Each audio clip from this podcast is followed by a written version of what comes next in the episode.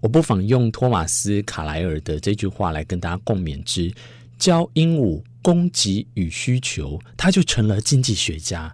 哇哩嘞！那我看完这本，我还是觉得很懵懵懂懂啊。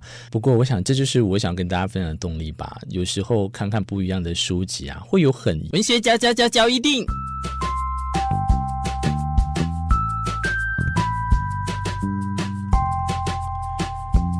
欢迎收听文学交一定。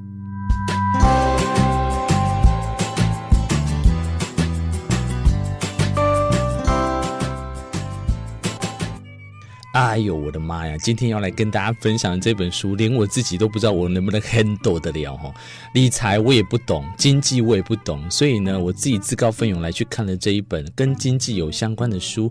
为什么呢？我觉得书什么来自四面八方，你都是要来去碰看看。哎，你不碰，你哪知道你会有没有兴趣？哎，如果真的不了解的话，也没关系，碰了至少你代表你碰过，你也可以光明正大跟大家说，哦，我真的就是不懂经济，我不懂理财。哎，没关系。我们至少知道缺点在哪里，不完美在哪里，往另外一个方向去。诶，那个也不能算缺点呐，应该说我们可以更认真的往有兴趣的地方去发掘。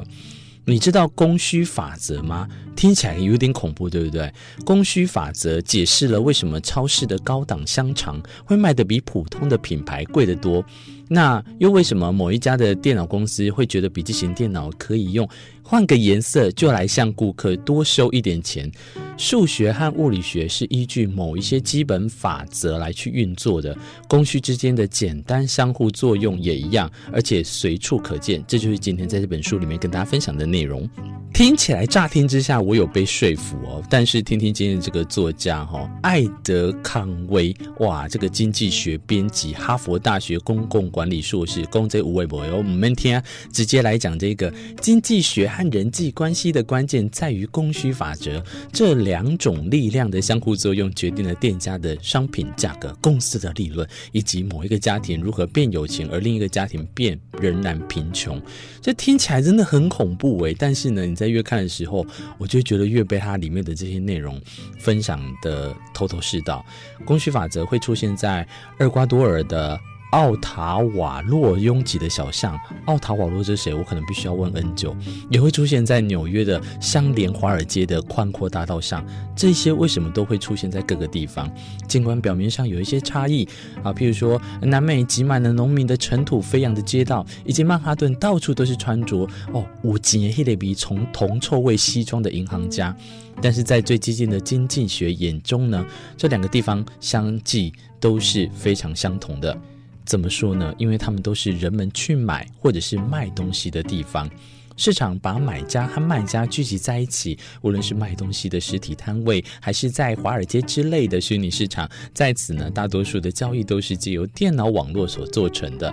供需之间是以价格联系，供给、需求、价格这三个看似无害的资讯呢，都可以告诉我们许多和社会有关的事情。它是市场经济的基础。需求是什么？代表人们愿意以特定的价格从卖方那里购买的商品或服务的数量。价格越高，想购买的人就越少，那直到拒绝购买为止。同样的道理哦，供应表示呢，卖方将一定的价格出售的商品或者是服务的数量。价格越低，卖方想要出售的商品就会越少。因为生产的商品啊是要花时间跟金钱的，所以这里又提出一个问题了：这样的价格对吗？价格呢其实是一种讯号，告诉我们特定产品的需求或供应在上升还是下降。以房价为例哦，你有没有想过一个问题？在二十一世纪的时候呢，越来越多的家庭啊受到便宜的抵押贷款的鼓励啊，积极的购屋，使得购物的这个增加的速度越来越快。供需的感觉呢？诶，购屋需求就促使了建商盖更多的房屋。但是回过头来，房屋真的有需要这么多吗？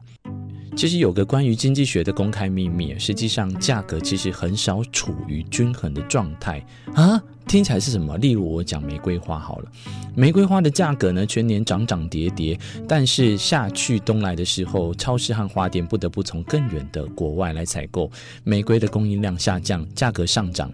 同样的，在二月十四号那一天啊，情人节，价格一定会对于情人节鲜花的需求而飞涨。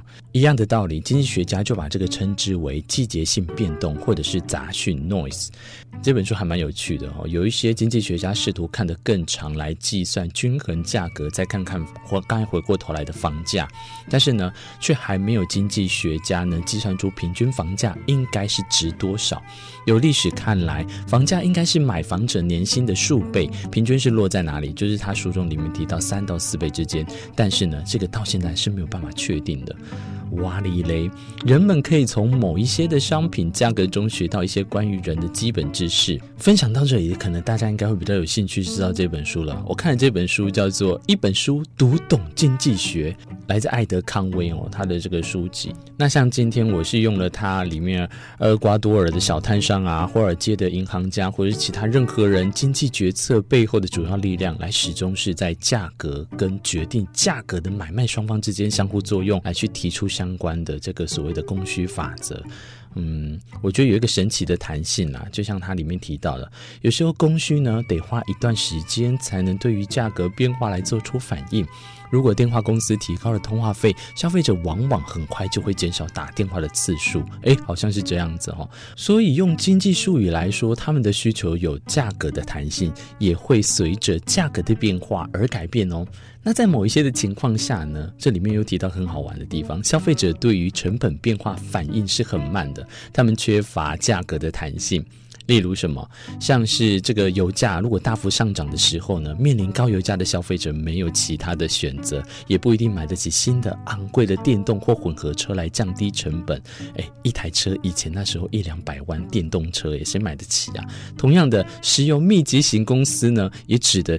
承担额外的成本，所以也在渐渐的有一些消费者就会改搭公共的交通工具啊，大众运输。这种转换被认为是昂贵物品被替代品所取代。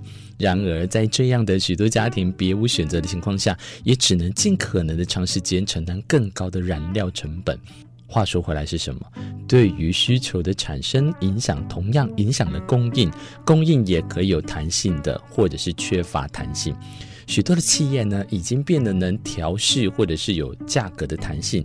对于当产品的需求下降的时候啊，会裁员或削减投资来回应。诶，这个看看你自己的公司是不是这样？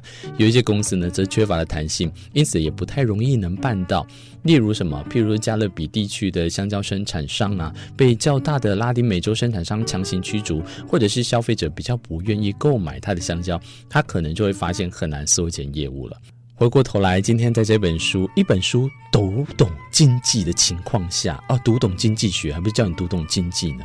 我不妨用托马斯卡莱尔的这句话来跟大家共勉之：教鹦鹉供给与需求，他就成了经济学家。哇哩嘞！那我看完这本，我还是觉得很懵懵懂懂啊。不过，我想这就是我想跟大家分享的动力吧。有时候看看不一样的书籍啊，会有很不一样。你可能压根想不到的东西，当然书籍呢越浅显易懂，对我们来讲是越好。可是呢，有时候读读读不一样领域的方式，你也会发现，搞不好开启了另外不一样的方法，来对于你在各个职场上或者是生活当中，都会有些许的影响。